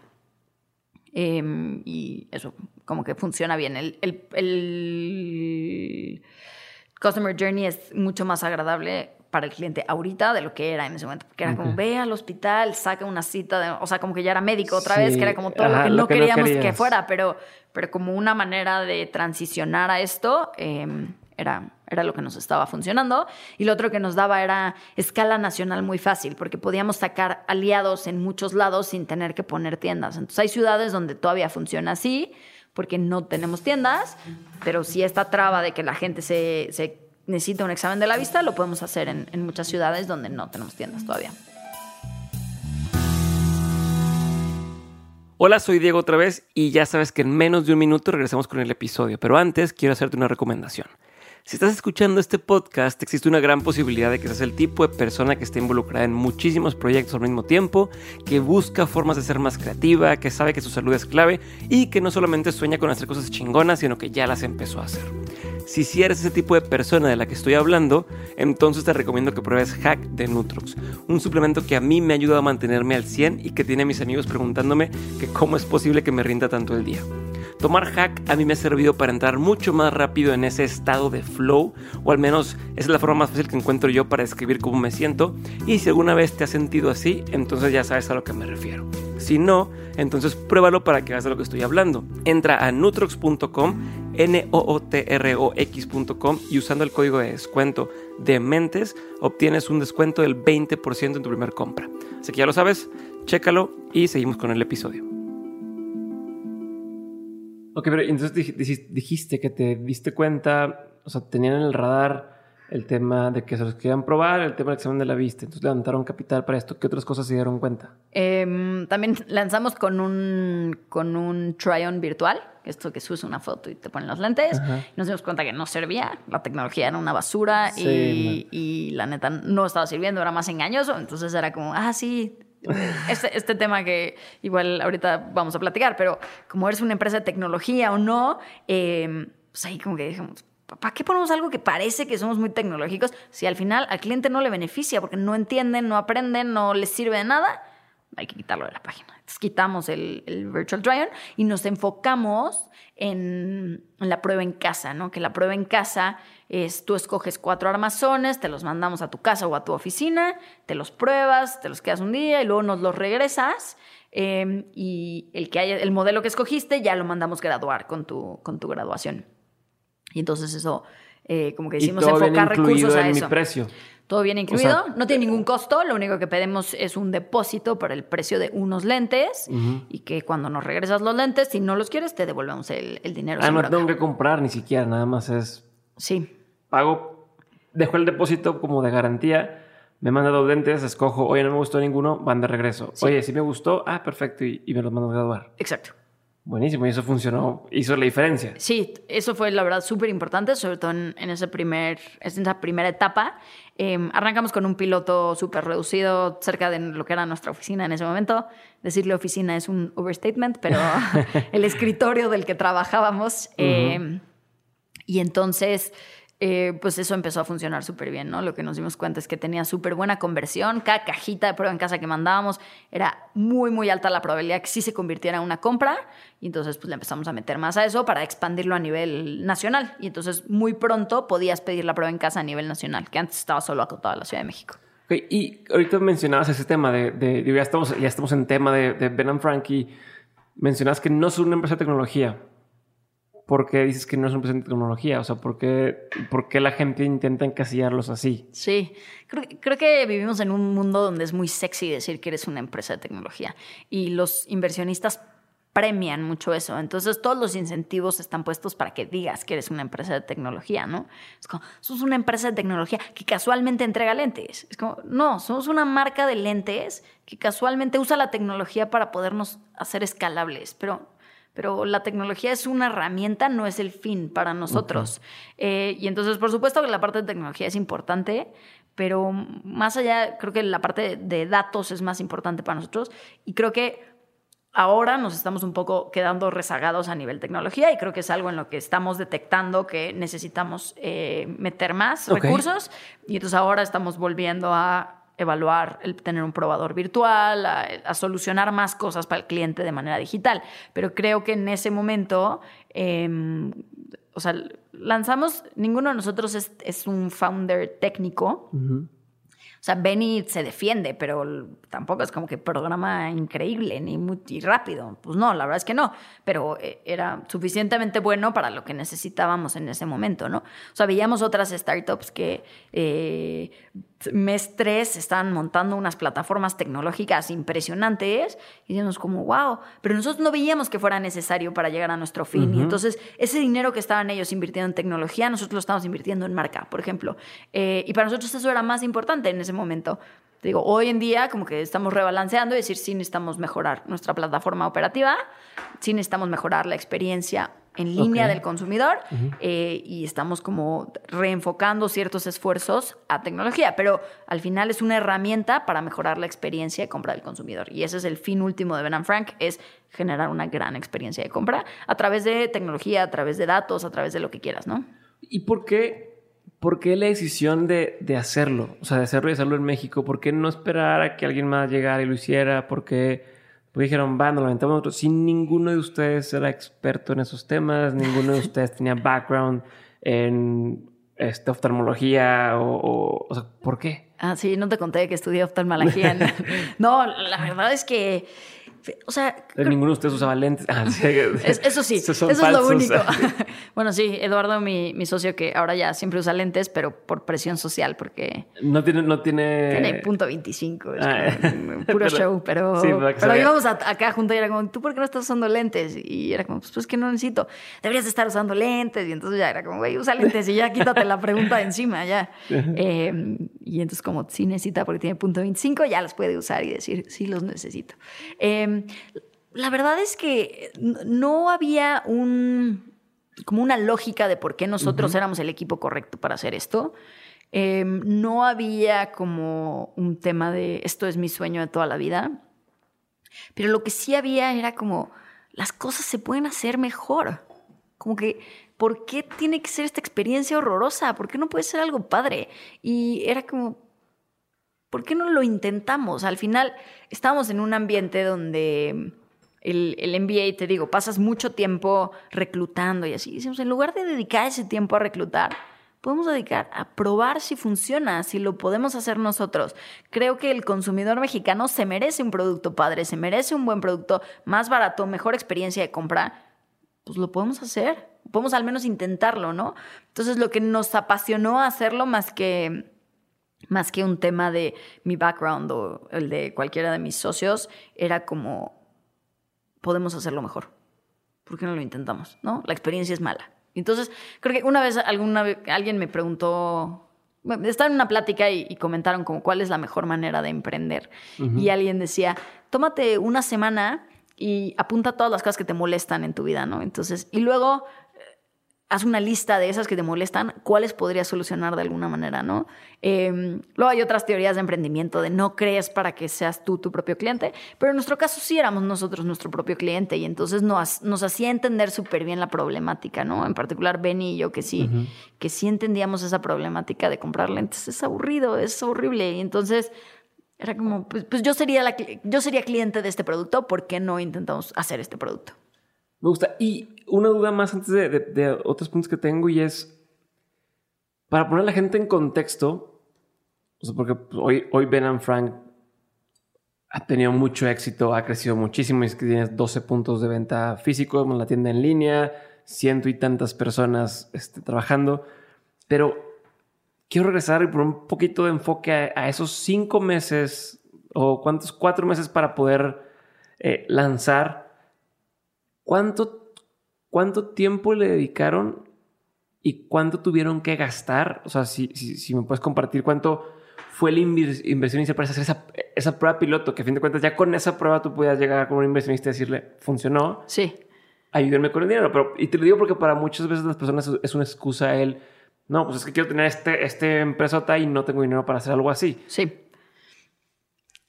Creo que em, en, tiempo, pues, ¿qué sería? Eh, Benny y Eduardo estaban dedicando unas, pues yo pensaría que unas 20, 25 horas a la semana. Yo estaría dedicando unas 10, 15. María José también unas 20, 25. Em, todos como chamba secundaria, ¿eh? Nadie estaba dedicado tiempo completo a esto. Em, y, dinero, arrancamos como con 300 mil pesos que conseguimos a través de la universidad un buen pedazo, la verdad.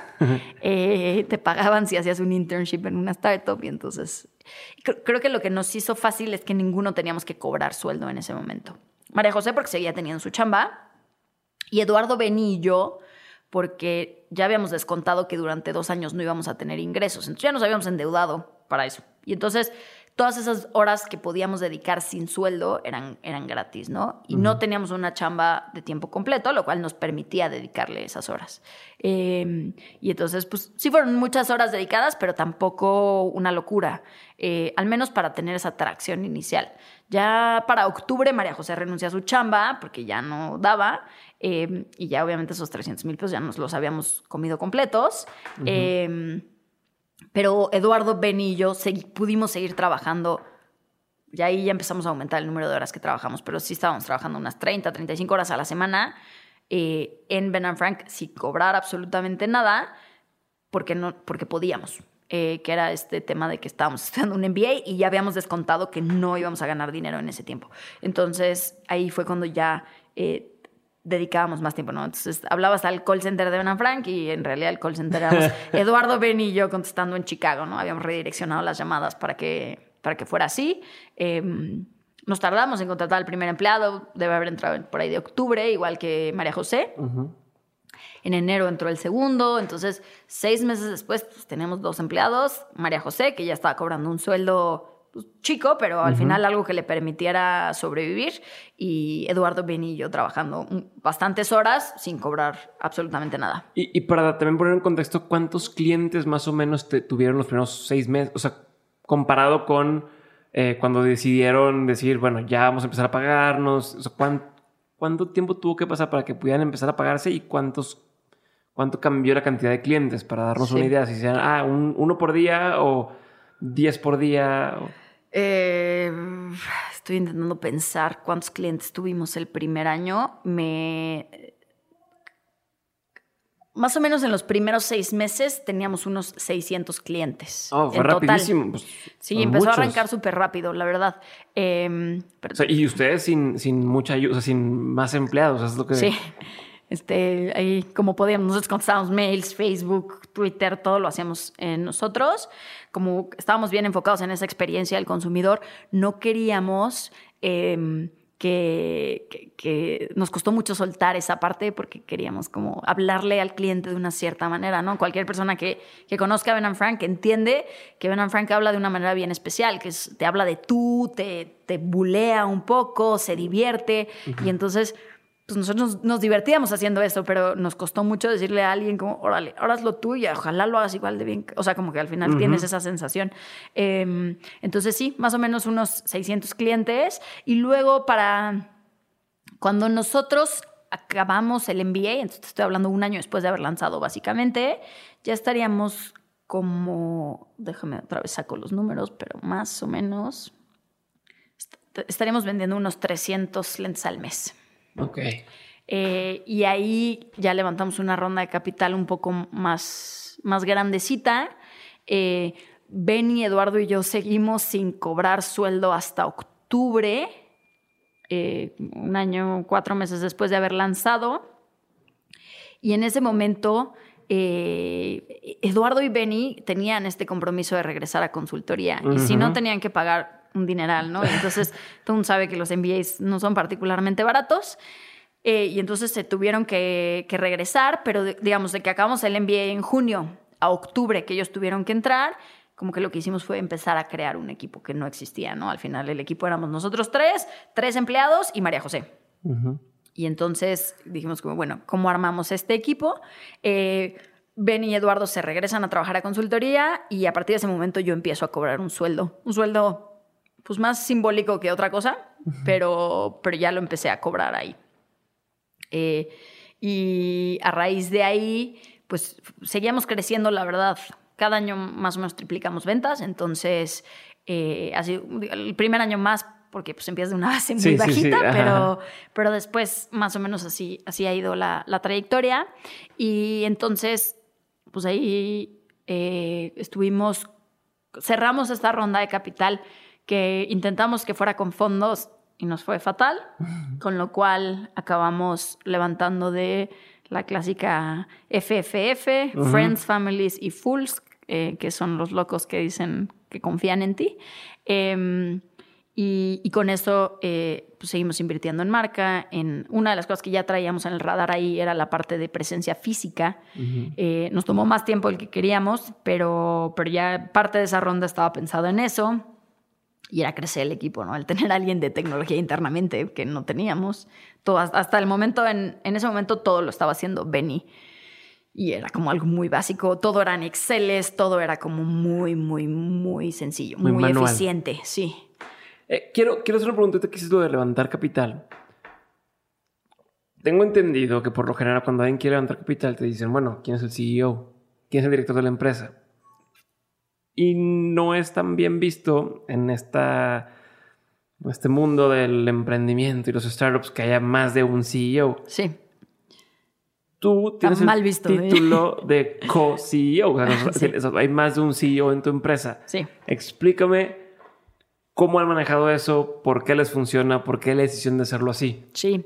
Em, creo que uno de los primeros motivos por los que fracasamos levantando capital con fondos la primera vez es porque Benny y Eduardo que habían sido la parte más importante de, empezar esto, eh, se estaban yendo, ¿no? Y entonces los inversionistas lo primero que te dicen ah, es... Aparte. Si estas dos personas no están confiando en la idea, ¿por qué yo debería confiar en la idea? Es como, no es eso, pero es que deben demasiado dinero y entonces no hace sentido que... O sea, yo lo vamos a operar María José y yo en el corto plazo y eventualmente los vamos a ir incorporando conforme a las necesidades del negocio y conforme ellos vayan amortizando su deuda. Bueno, en ese momento Benny y yo ya habíamos decidido que no íbamos a trabajar juntos.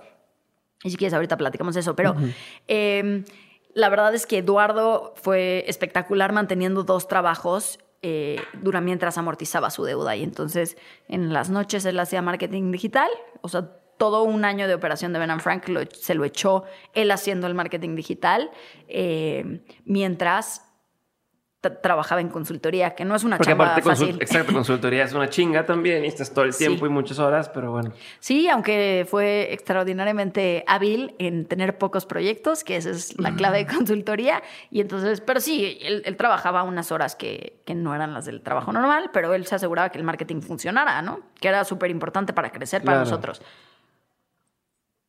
Nuestra idea era, demostremos tracción, María José y yo, que los inversionistas ya no cuestionen eso y, luego eh, levantamos una siguiente ronda y ya con eso creo que va a poder regresar Eduardo a, trabajar a, Ben Frank. Ya va a haber suficiente chamba y em, va a hacer más sentido.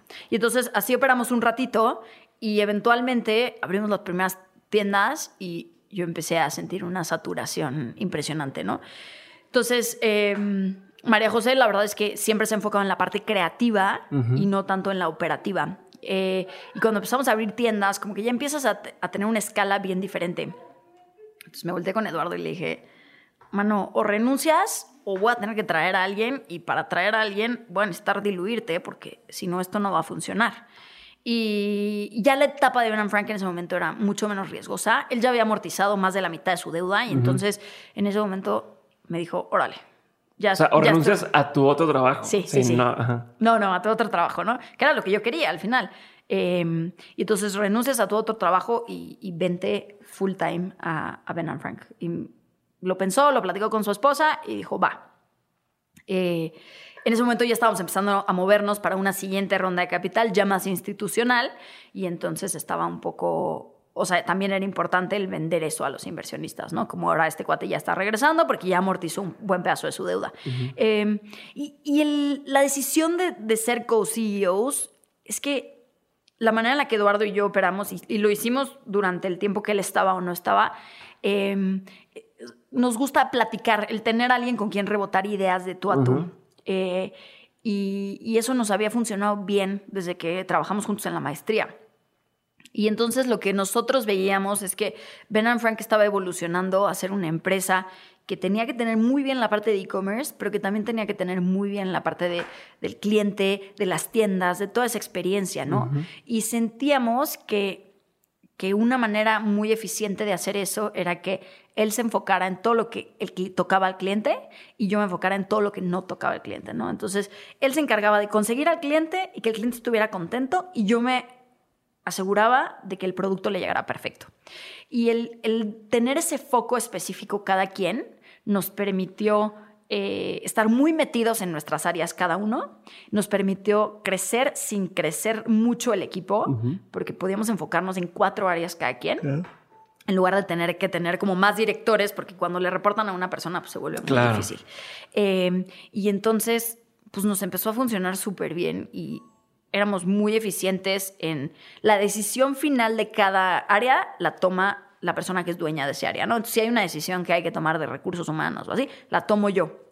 Eh, si hay una decisión de tienda, la toma él. Pero nos platicamos muchísimo y entonces nos ayuda muchísimo a ser muy rápidos tomando decisiones eh, y, ser súper clavados al detalle los dos. Y entonces nos, funcionó muy bien. Eh, pero sí, cada vez que platicábamos con un inversionista, era como, uy, esto es una bandera roja. Es como, ¿por qué es una bandera roja? No, es que no me gusta que haya dos cabezas porque no hay ninguna cabeza. Pero creo que una de las cosas que nos diferencia de mí es que los dos somos bien pragmáticos. Ok. Y entonces... No hard feelings. No hard feelings. Es como, tú tomas la decisión. Yo, yo te doy mi opinión, pero si esa no es la decisión que quieres tomar, ok, está, vale, o sea, la siguiente la, la ganaré yo, exacto. Y, y, no es un tema de me quedo con el rencor, de no escogiste lo que yo creía.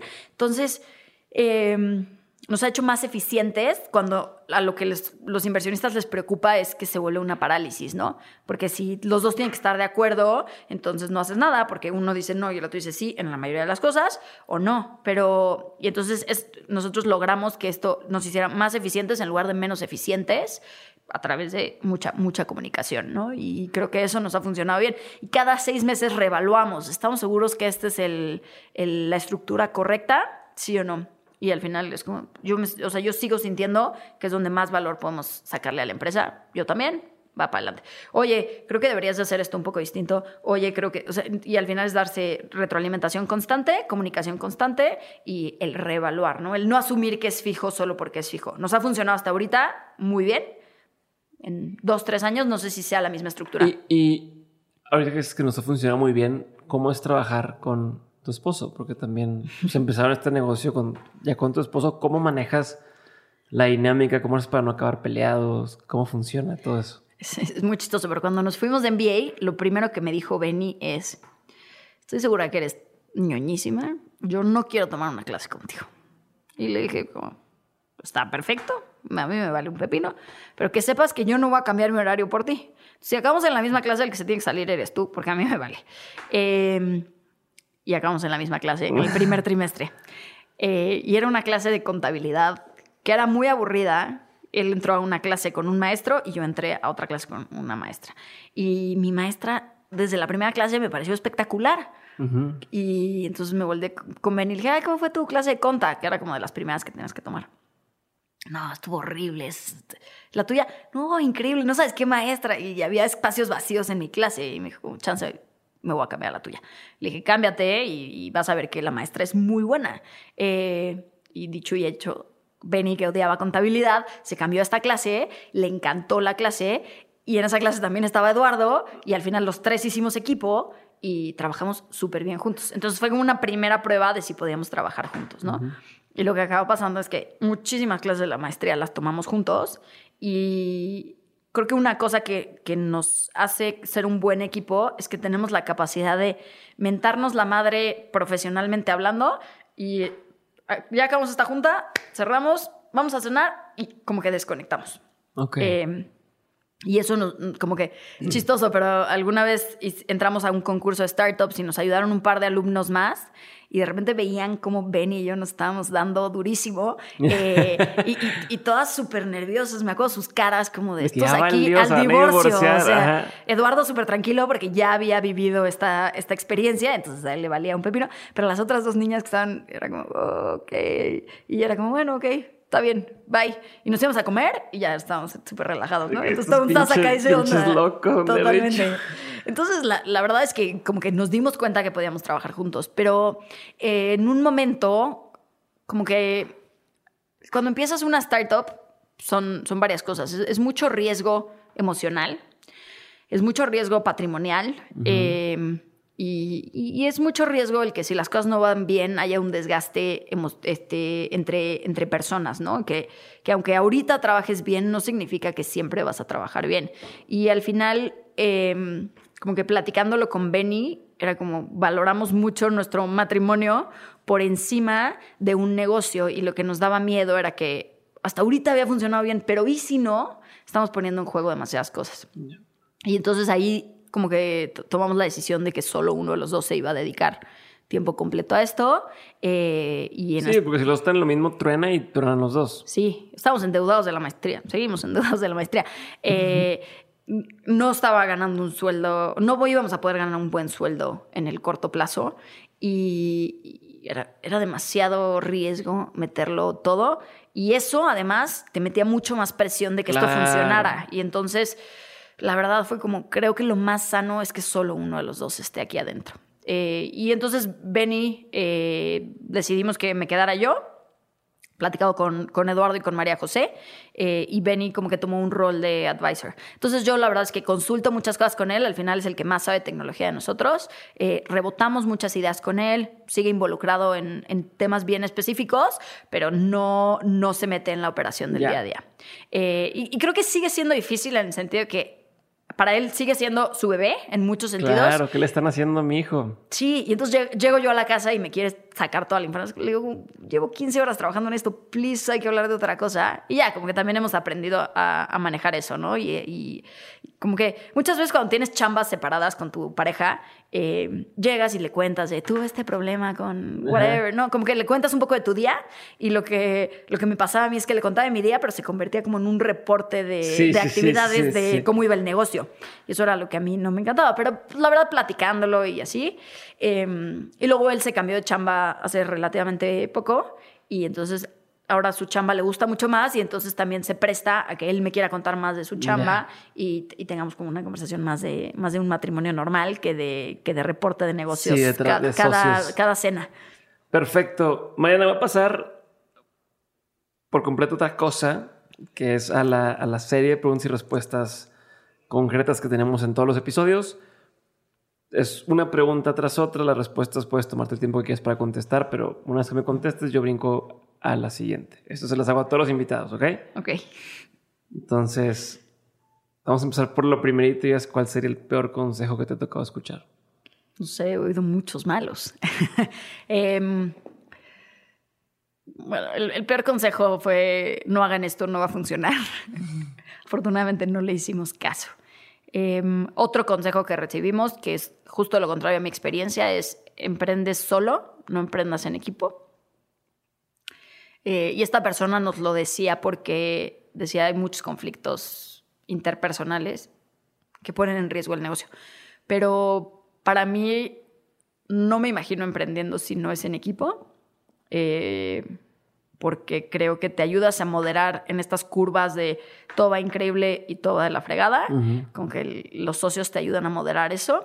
Eh, y es un desgaste emocional fuerte el emprender, la verdad, no todo es color de rosa.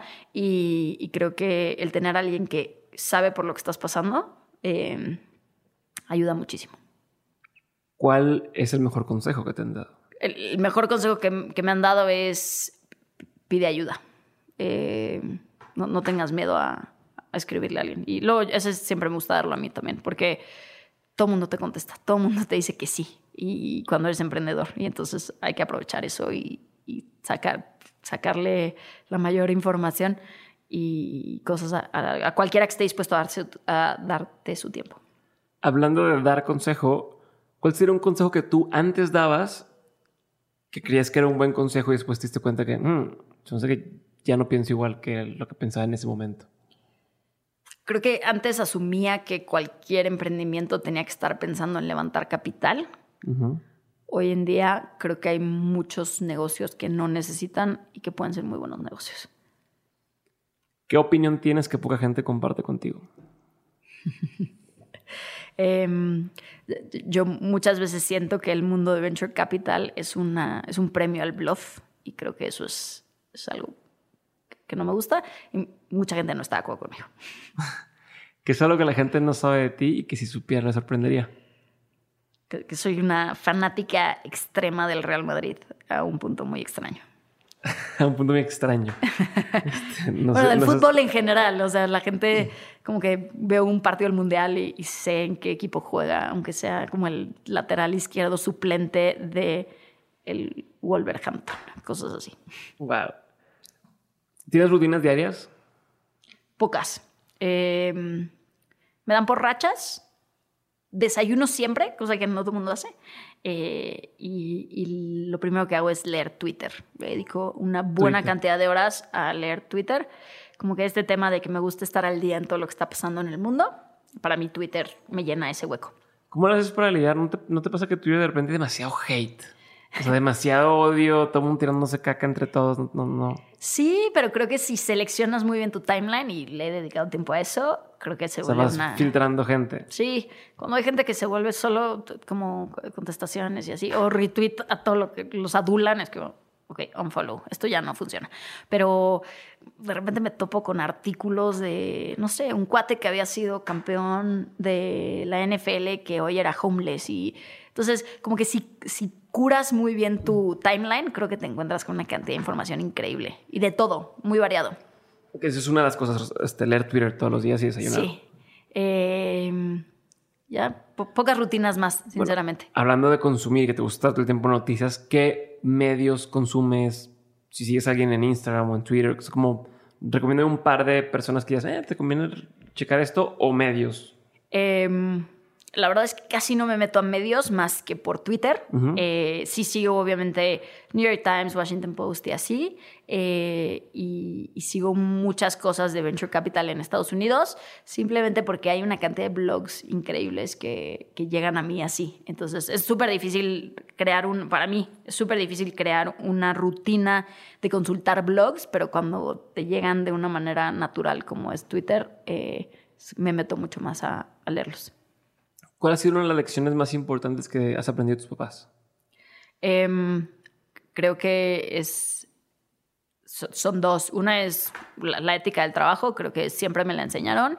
Y, la segunda es eh, no, no asumas de la gente porque están pasando por, cada quien estás pasando por cosas bien diferentes. Em, creo que en esta época de mi vida que platicaba, mi, mi, familia había un chorro de problemas económicos y y como que no juzgues porque no sabes lo que está pasando, ¿no? Y entonces creo que eso es algo súper importante. Si tuvieras la oportunidad de saber la verdad absoluta a una pregunta, ¿qué preguntarías? no sé, me gusta la incertidumbre, me gusta la curiosidad de estar siempre preguntando. Creo que no, no hay una en particular.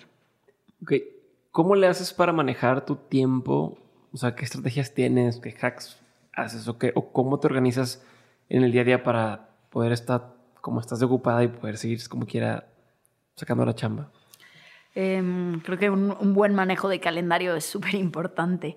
Eh, para mí, si no está en Google Calendar, no, no existe. este, tengo cenas, tengo bautizos, tengo todo en mi Google Calendar, no, no hay otro para mí.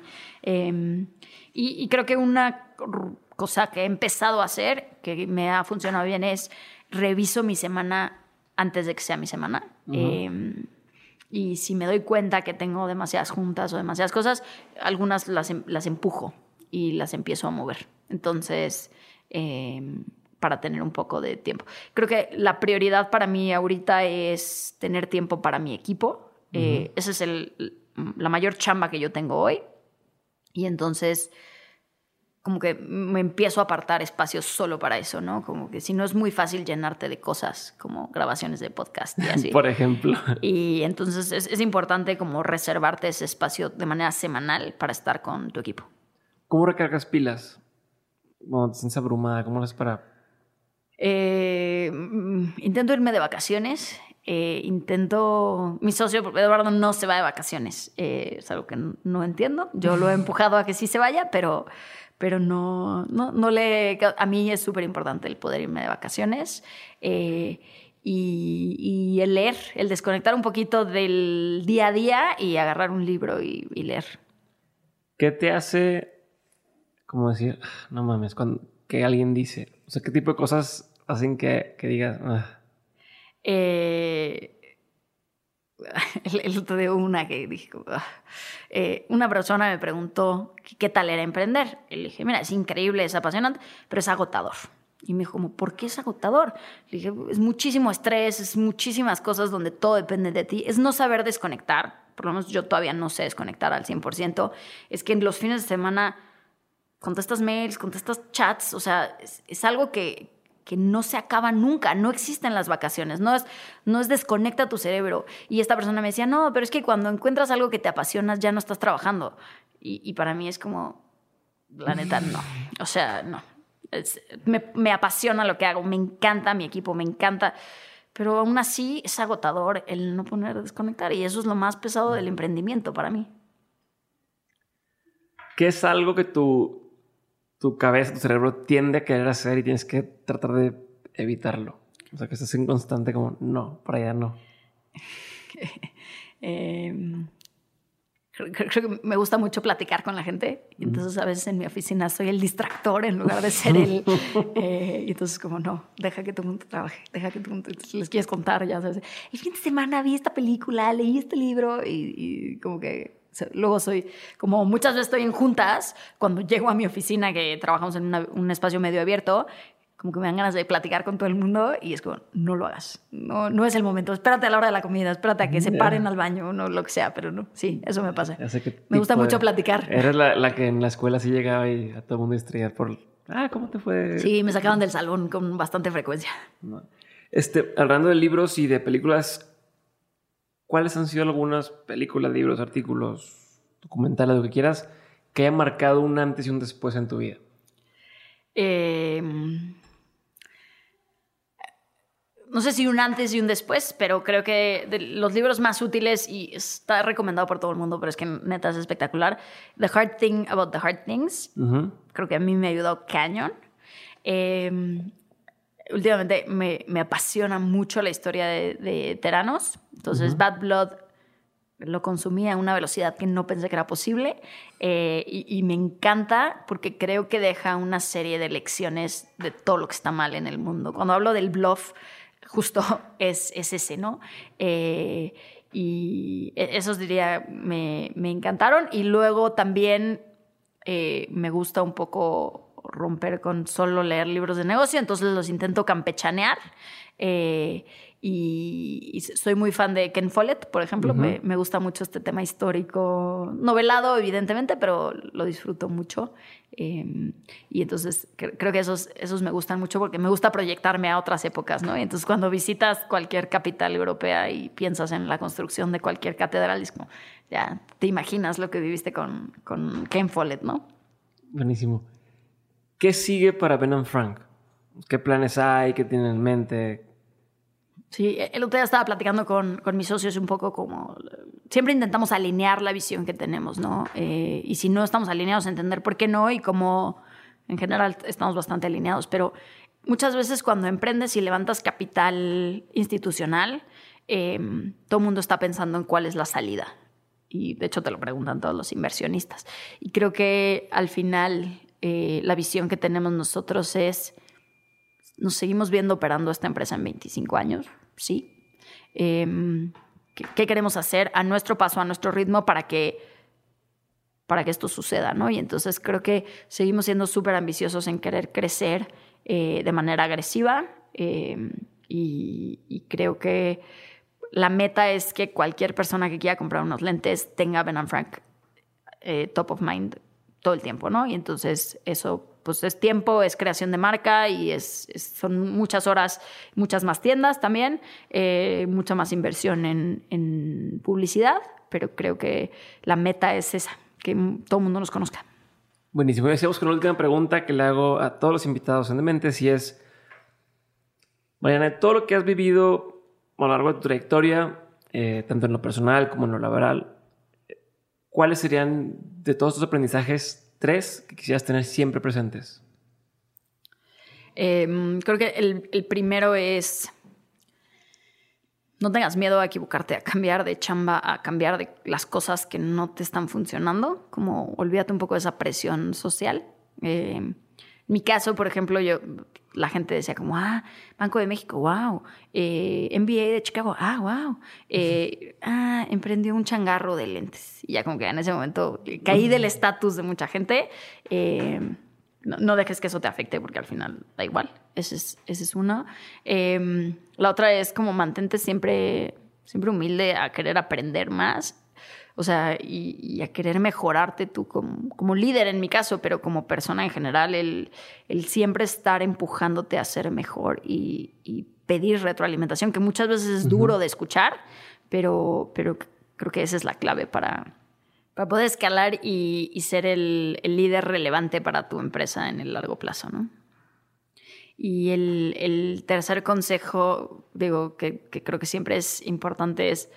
Eh, siempre mantén abierto tiempo para ayudar a más gente, ¿no? Tanta gente me ha ayudado a mí en el camino para llegar a donde estamos que mm, como que siento una responsabilidad de, de, yo hacer lo mismo para, para otras generaciones, otros emprendedores. Y entonces, pues eso creo que es algo que siempre tengo que tener en la cabeza.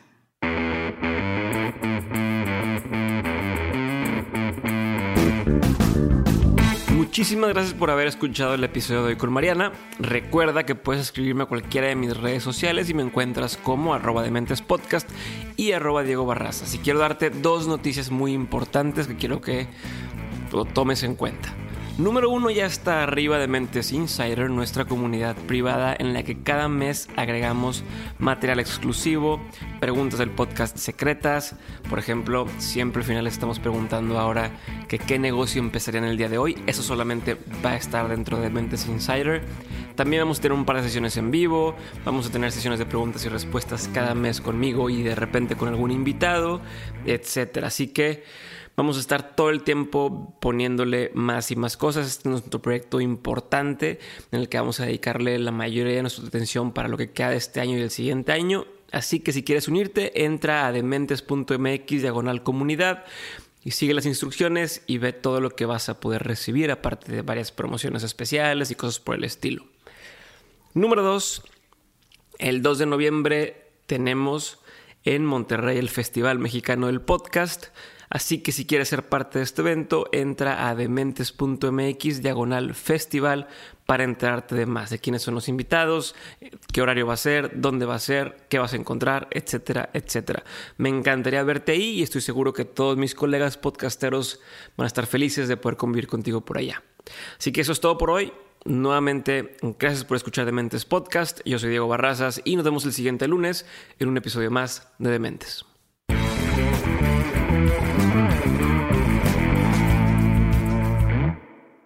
¿Por qué empezó? ¿Por qué, se llama Ben Frank? Eh, Benjamin Franklin inventó los lentes bifocales y era como una personalidad como muy creativa, muy scrappy de hacer las cosas con lo que tuviera. Y entonces queríamos algo que tuviera que ver con lentes, pero que fuera como muy sutil. Y pobre Benny nos decía como, yo no quiero que se llame así porque todo el mundo va a pensar que es por mí. Pobre Eduardo, que todo el mundo piensa que se llama Francisco, eh, porque son Benny y Francisco, ¿no? Es como no. Eh, pero sí, queríamos algo que pudiéramos crear una personalidad alrededor, ¿no? Que no fuera nada más como lentesbaratos.com. Judy was boring. Hello. Then Judy discovered chumbacasino.com. It's my little escape. Now Judy's the life of the party. Oh, baby, mama's bringing home the bacon. Whoa, take it easy, Judy. The Chumba life is for everybody. So go to ChumbaCasino.com and play over 100 casino style games. Join today and play for free for your chance to redeem some serious prizes. Ch-ch-chumba. ChumbaCasino.com. No purchase necessary. Void where prohibited by law. 18 plus terms and conditions apply. See website for details.